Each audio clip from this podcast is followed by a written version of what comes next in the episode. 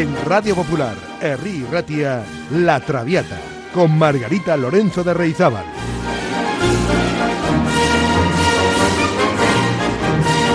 Pasión por la lírica.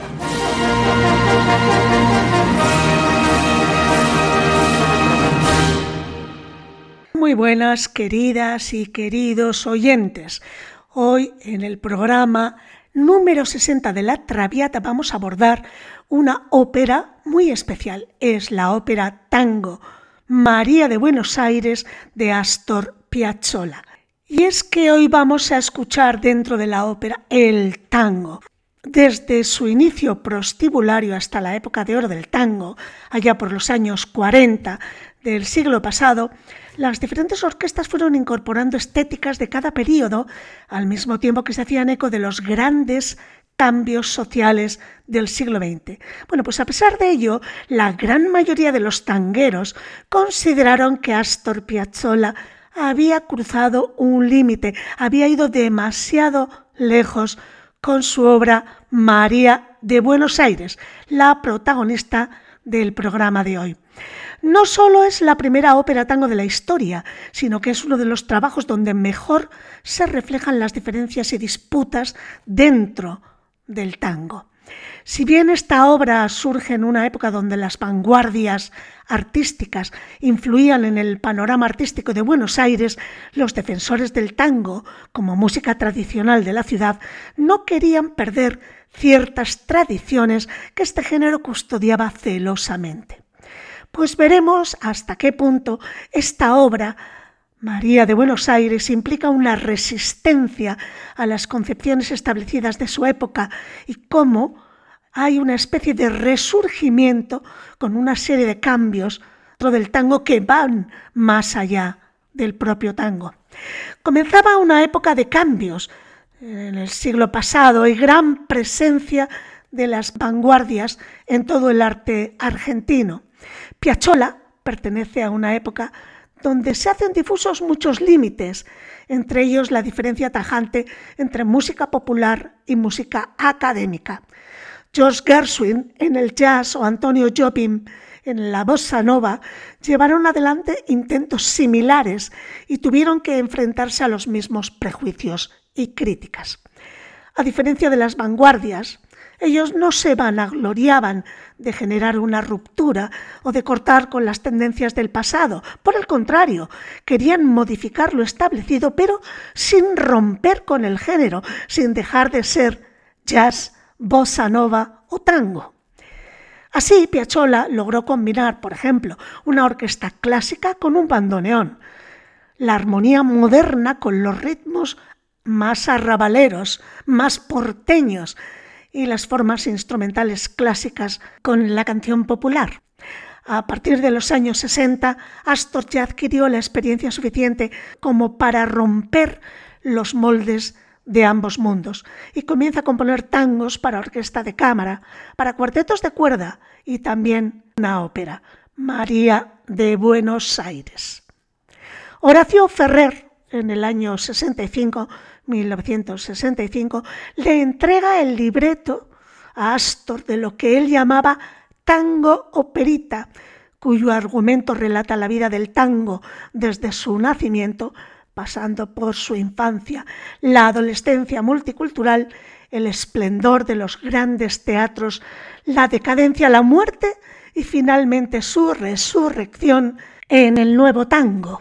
Los musicólogos afirman que el arte es generalmente un acto de resistencia y propone como ejemplo a Johann Sebastian Bach. Y es que en el siglo XVIII la división de lo sensible proponía una separación entre lo sacro y lo profano, por ejemplo. Sin embargo, Bach consigue fusionar estas dos instancias generando una especie de acto de resistencia. Y es que Bach se resistía a aceptar el mundo establecido y propone una nueva mirada Bach nos grita desde la historia su oposición a una partición insalvable entre lo sacro y lo profano. Bueno, pues salvando las distancias, Piazzolla adopta la misma postura frente a las dicotomías de su época. se resiste y propone una nueva división de lo sensible, donde no hay separación entre lo académico y lo popular o entre la tradición y la vanguardia. Para el tango tradicional, el espacio por excelencia eran los clubes de barrio, los carnavales. En términos mediáticos tenían presencia en la radio, en la que había programas de tango específicos, un poco, poco en televisión y había, eso sí, bastantes revistas de tango en los años 40 y 50. En los años 60 ya no se editaban esas revistas. Las discográficas financiaban sobre todo programas de radio. Piazzolla, a raíz de su nueva concepción y del rechazo por parte de este circuito tradicional, tuvo que desenvolverse en otro tipo de instituciones. Prefirió presentarse mayormente en teatros. Eh, dentro de los medios tenía más presencia en los medios gráficos, suplementos culturales de diarios y revistas, y poca presencia en radio y televisión. De vez en cuando se pasaba algún tema por la radio, pero hasta el año 69 no firmó con ninguna de las discográficas típicas del tango y tuvo que grabar con las de otros géneros. La verdad es que tenía poco alcance nacional Piazzolla, pero mucho impacto en el exterior de Argentina. Otra curiosidad que deben saber es que en las orquestas de tango tradicionales el director era la figura principal. Los ingresos de esas orquestas provenían básicamente de tres ámbitos, las actuaciones en los clubes, la venta de discos y los derechos de autor por la reproducción de su música en la radio. Tanto las entradas como los discos tenían un precio superior al del resto de la música popular.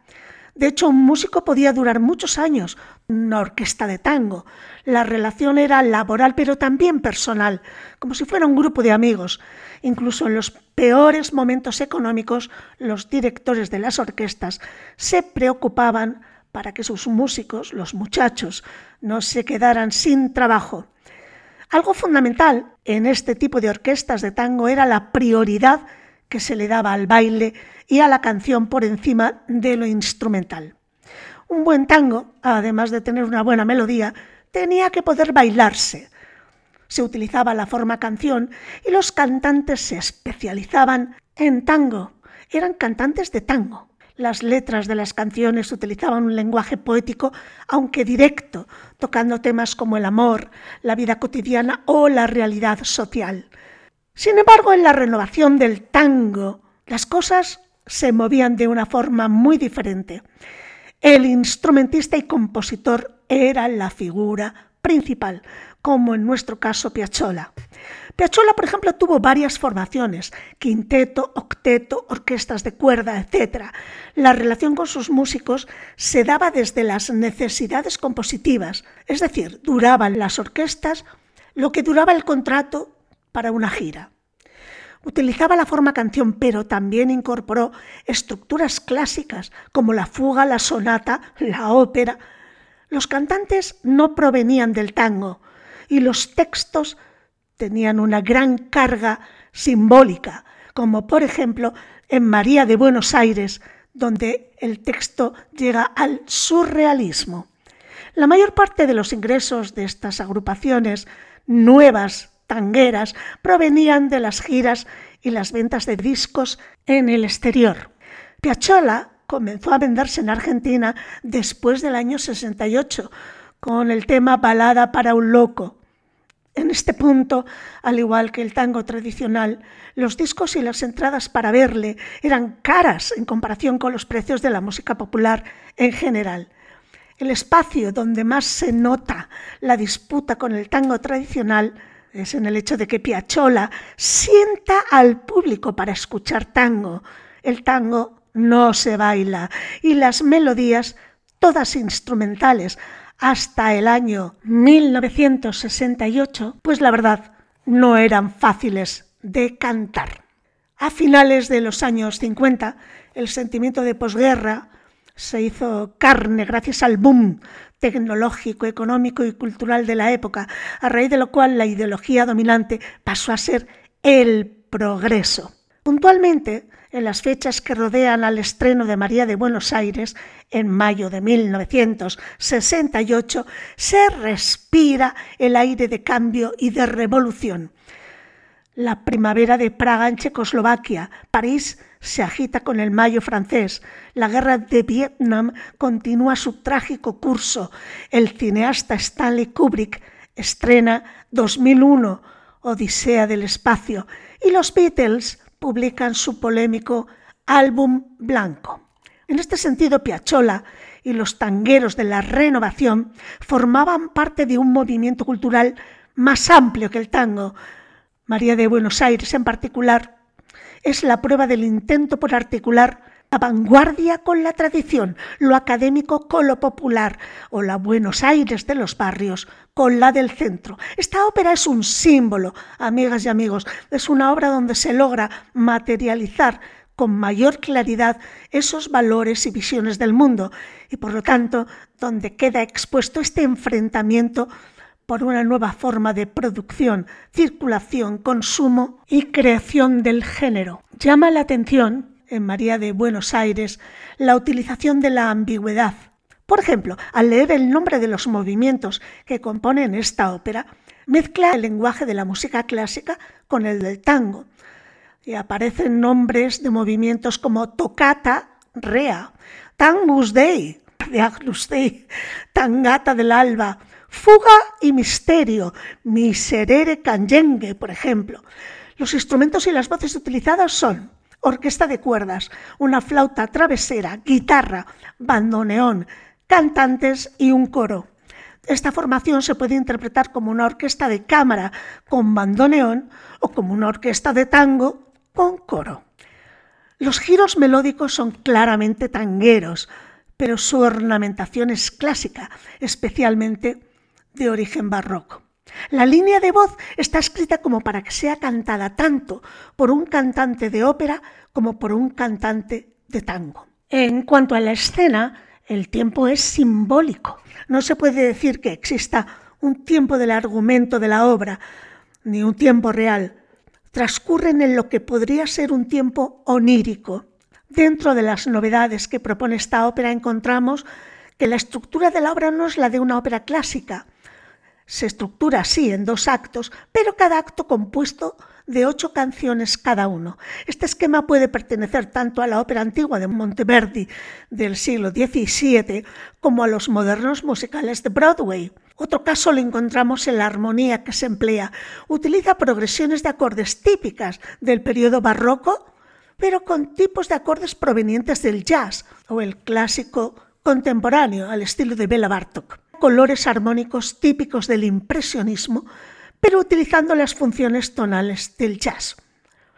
Entre el explícito simbolismo de los personajes y los permanentes monólogos dirigidos al público, se busca que la audiencia no entre en el juego de la ficción. Lo importante no es la identificación con los personajes, sino con la historia. Bueno, pues vamos a empezar con el argumento y la música de María de Buenos Aires, operita, como la llamaba su compositor Astor Piazzolla, con libreto de Horacio Ferrer. Primera parte, primer acto. Es la hora en que despierta el aquelarre de la noche porteña. Un duende habla el argot oscuro y cabalístico de esa hora evoca y conjura entonces la imagen de María de Buenos Aires.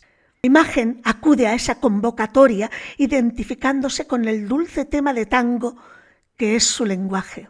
A medias con la voz de un payador y con las voces de los hombres que volvieron del misterio, el duende hace una suerte de retrato interior del recuerdo de María. Se titula Balada para un organito loco.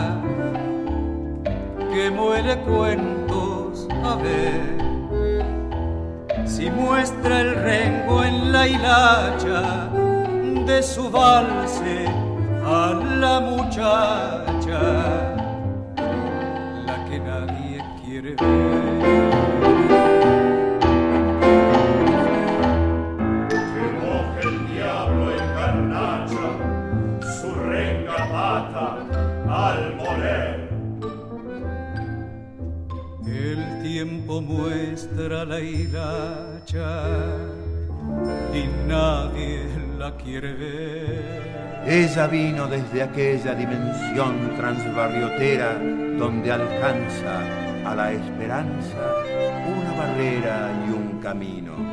La campana, tres estrellas, una ojera en el balcón sombroso, un gol, la plaza el sol sin prisa de una misa con mañanas y vecinos y torcasas, algunos mozos que le den a las polleras y un andén con otro humo y otra pena y otro tren para la espera, una novena, una ramera, un almacén.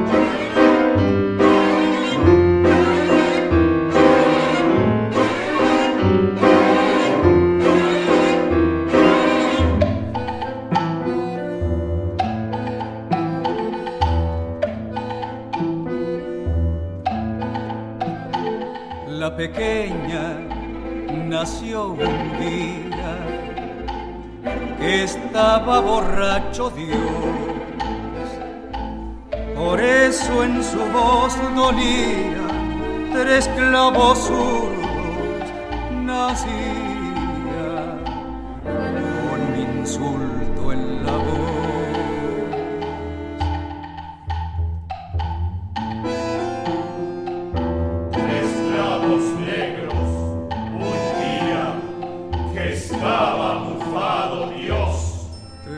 negros un estaba pestaño Dios. Y dos angelotes de la guarda parda, dos raros palomos que andaban de trote por la orilla ñata, trajeron llorando a la niña en el lomo. En la calmulata del último muro, plegando de penas las alas de lata, grabaron su nombre, María con balas morenas. De arena y de frío le hicieron los días tan duros y a espaldas del río, allá donde el río se junta a la nada, con una pregunta bordada en la falda, la niña María creció en siete días.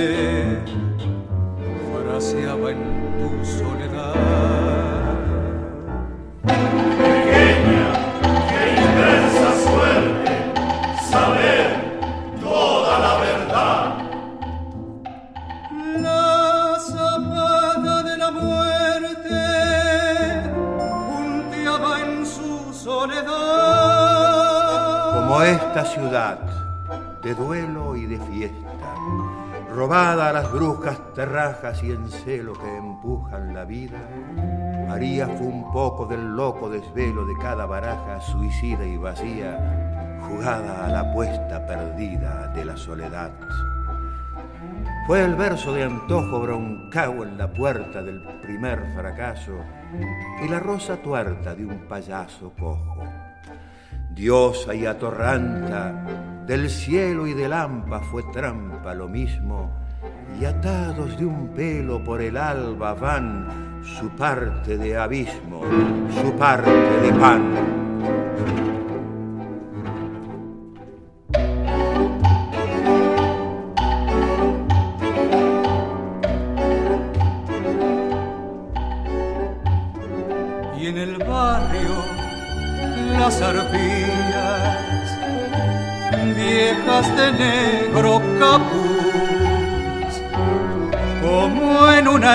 Eucaristía, mujer entera por María, rezan lunfardos en cruz. Allá, en el barrio, María, le han puesto nombre a tu cruz. María de agorería, tendrás dos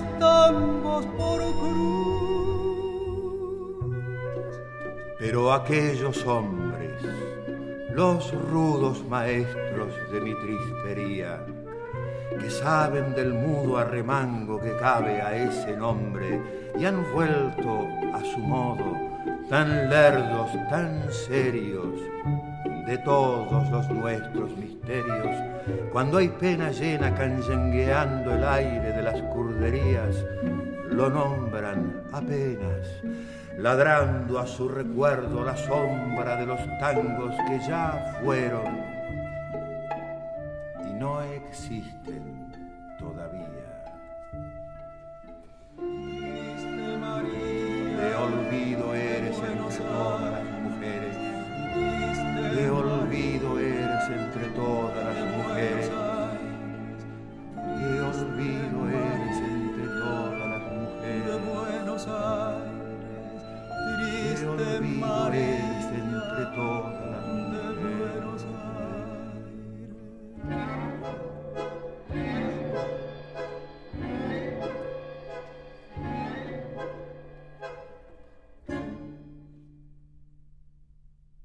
Y ahora se presenta en escena esa visión de María de Buenos Aires, cantando su propia presentación. El tema se titula Yo soy María.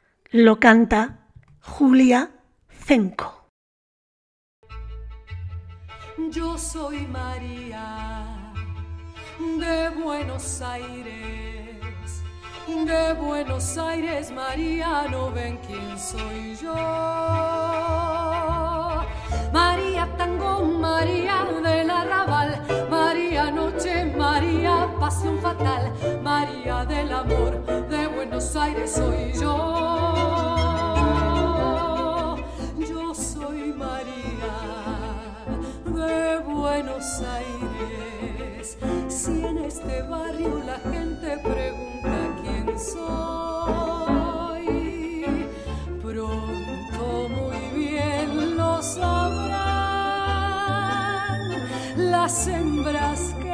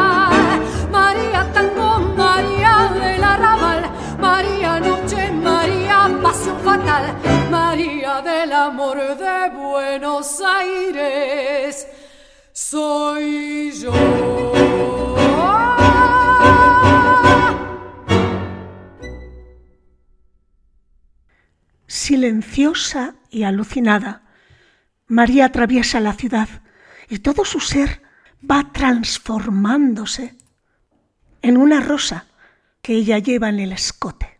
Comienza aquí el tema titulado Fuga y Misterio.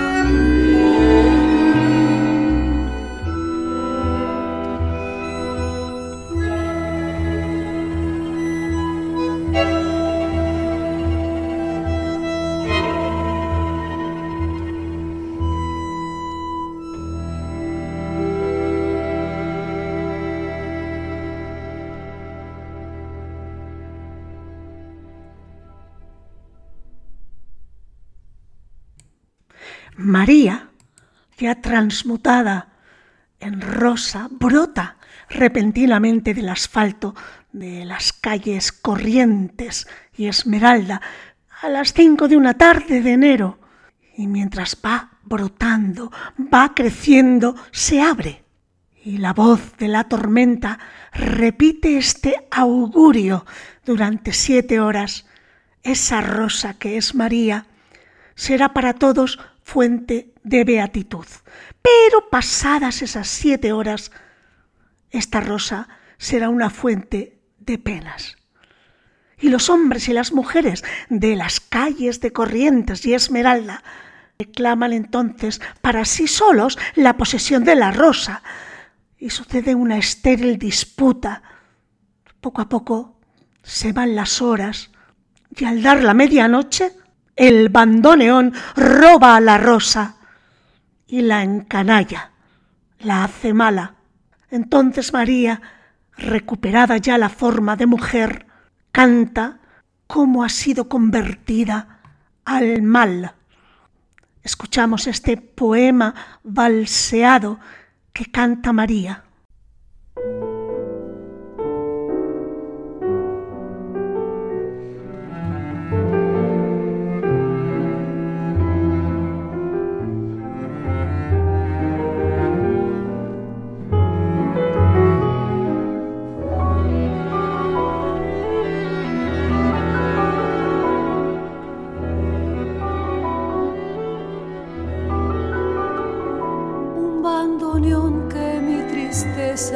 Escrita. Hoy dos temblores me ha mezclado en la garganta. Con gusto azul me dio el temblor de mi longuita. Y otro peor que sabe a norte y nadie canta. Del bandoneón que huele a sombra de macroces Oigo al arcángel de la prostibulería frasear su acorde canallesco a siete voces que suenan siete y siempre son, siempre la mía.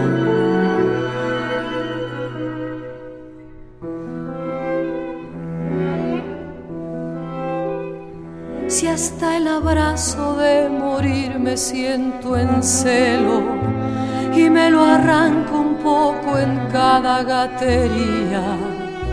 ¿Qué duelo habrá que ya no alcance a ser mi duelo? ¿Qué parda trampa que no pueda ser ya mía? Y seré un resto de ceniza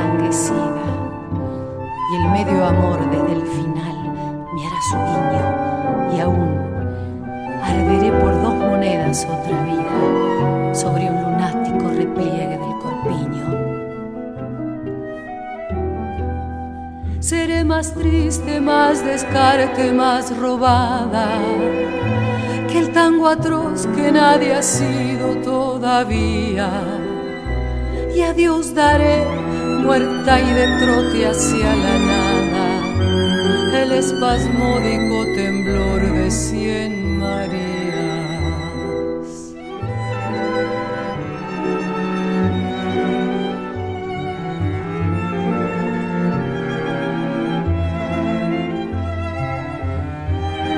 viento de la rosa de los vientos remueve el son de un bandoneón en mi retiro y el bandoneón tiene una bala en el aliento para gritar mi muerte al son de un solo tiro. Precioso, no me digan este poema balseado que canta María en esta operita u ópera tango de Astor Piazzolla. Bueno, María se ha convertido al mal, la ha robado el bandoneón y en los fondos de la noche ella danza en la vida oscura como narcotizada por ese ritmo sensual con que el bandoneón la trata. También el duende del principio va quedando dramáticamente atrapado en la propia historia que es él quien me está contando busca y se enfrenta al bandoneón, le quita la máscara romántica y convencional y delata al brujo que lleva dentro, acusándolo del envilecimiento de María, para batirse por último con él en un duelo canyengue. Comienza aquí el segundo acto, o la segunda parte de esta ópera tango de Piazzolla. María, María de Buenos Aires, desciende al infierno de las alcantarillas, donde le esperan ladrones y viejas madamas. Allí el ladrón antiguo mayor condena a la sombra de María a regresar al otro infierno, al de la ciudad y la vida, y a vagar eternamente perseguida y lastimada por la luz del sol. Tenemos pues ahora dos Marías, la que está en el infierno, en las alcantarillas, y la que ha vuelto a la ciudad, pero esta es solo su sombra, una sombra a la que le hace daño la luz del sol, por tanto se tiene que mantener en la noche. Después, ante el cuerpo de María, los ladrones y las madamas de las alcantarillas pregonan que el corazón de ella ha muerto. Y el duende relata el funeral que las criaturas de la noche hacen por esa primera muerte de María, cargando el cuerpo exánime de ella a través de la ciudad dormida. Este es el momento del tema que canta el duende, contramelonga a la funerala.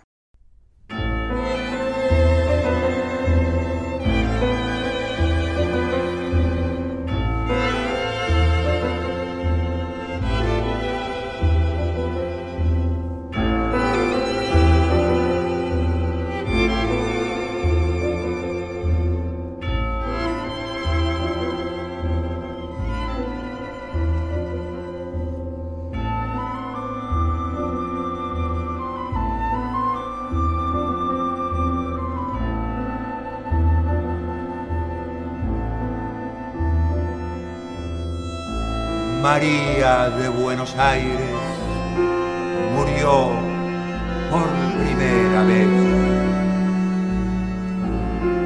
Se lo dijeron, fue tarde, con sus muecas funerales, un puñal y un cascabel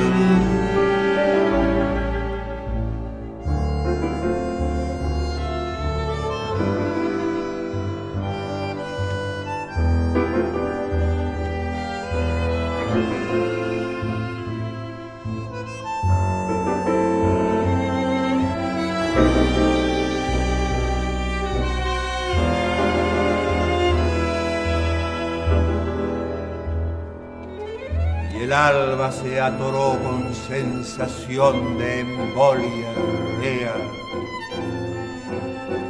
Y cuando fue la niña arriando el gesto, rumbo a una calle con velones y magnolias, ya con las cosas de morir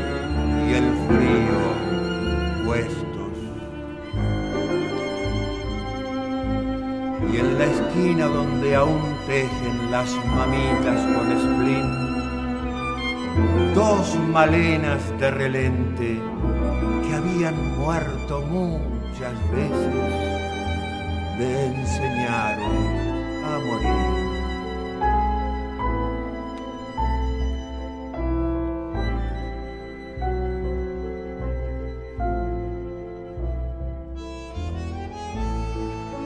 Misterio allá, misereteando en la maroma de un jingle obsceno, en soledad de sacramento, fueron cinchando la cureña de palomas los doce judas de un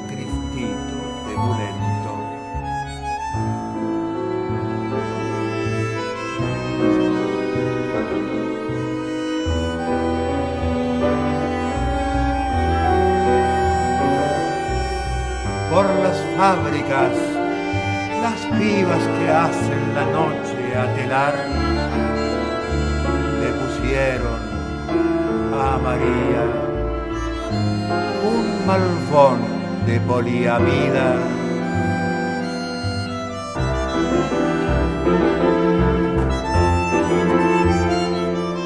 Y una orquídea de percal.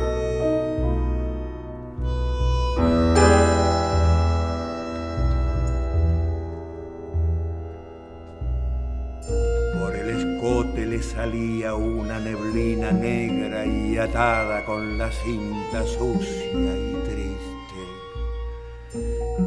que un raro bit le destrenzaba a la sordina del luto misterioso de sus twistes.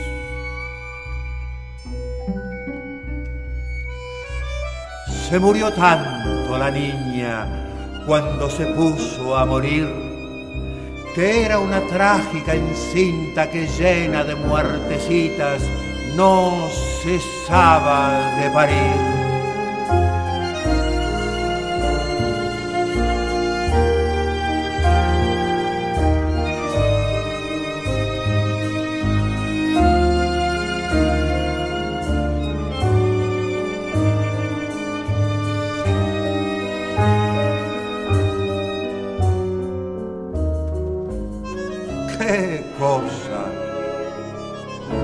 Nuestra María murió por primera vez. La enterraron dos mendigas al doblar de las propinas en la borra de un express. Pero en su sola catamufa, zurdo antojo de un loco mimo sobrehumano, a contrayumba de dos pequeñas explosiones de los ojos, echó dos lágrimas de rímel por la tumba. María de Buenos Aires lloró por primera vez.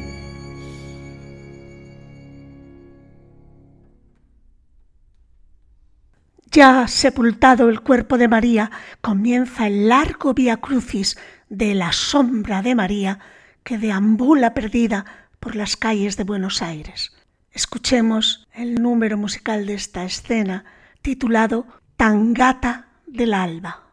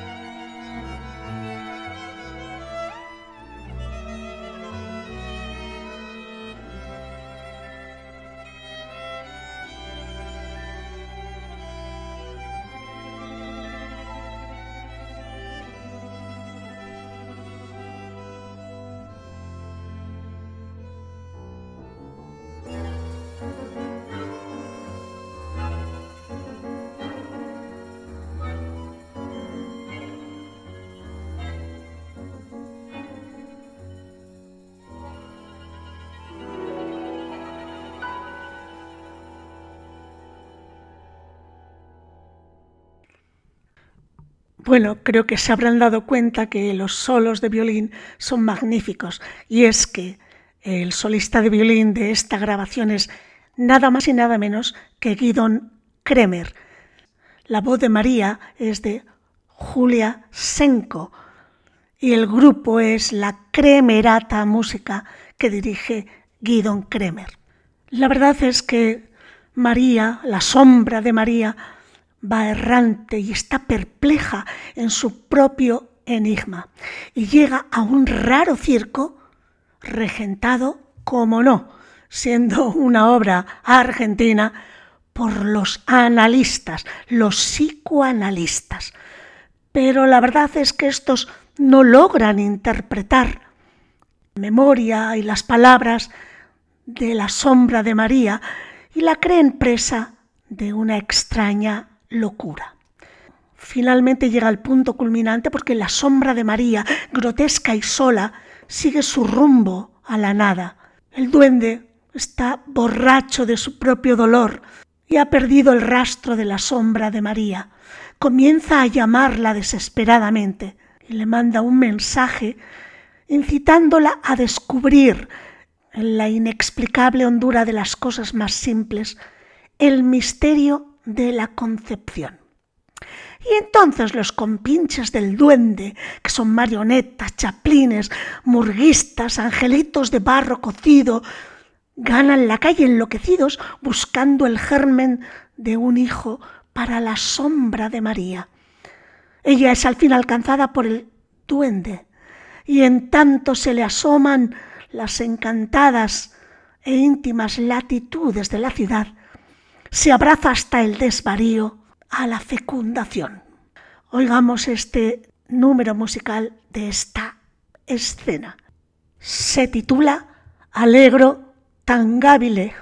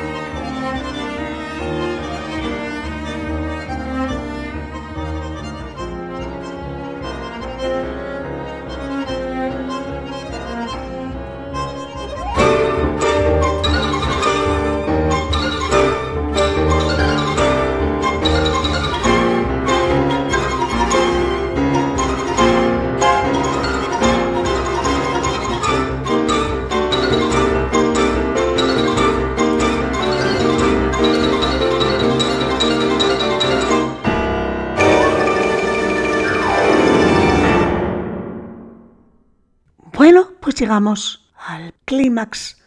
Es un domingo porteño. Están el domingo y el duende charlando. Sin embargo, los dos advierten poco a poco algo distinto a lo de todos los domingos y se dan cuenta de que es así al divisar a la sombra de María en el andamio de un edificio en construcción. María está desafiando a la luz del sol. Ella hace allí una frenética danza de embarazada sobrenatural de la que nace al fin una criatura. Mirando a esta, se dan cuenta que de la sombra de María no ha nacido un niño Jesús, sino otra niña María. Y todos gritan su asombro. Es la propia María ya muerta que ha resucitado de su sombra o es otra. Todo ha concluido o, o acaba de comenzar. Lo que estamos viviendo es hoy o es ayer.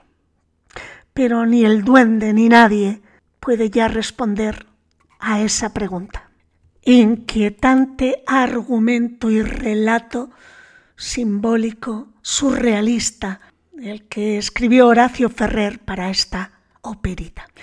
Y vamos a despedirnos con el pasaje final de María de Buenos Aires. Espero que les haya gustado este gran monumento de la ópera tango o la tango ópera, como quieran decir ustedes, de Piazzolla. Les espero la próxima semana. Gracias por escucharnos.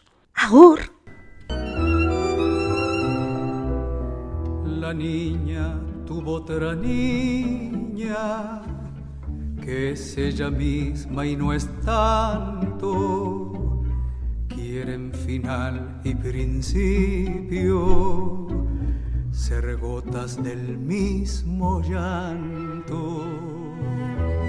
Por Dios, los espectadores también queremos saber si la letra de este canto ya o está por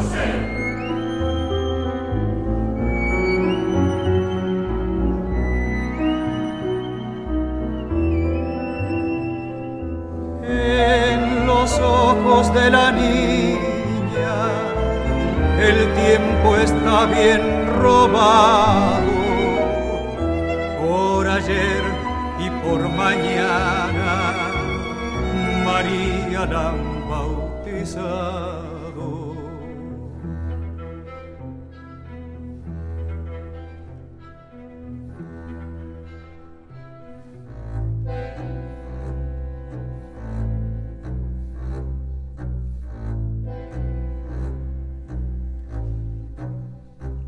Aquellos hombres los rudos maestros de mi tristería, que saben del mudo arrimando que cabe a ese nombre.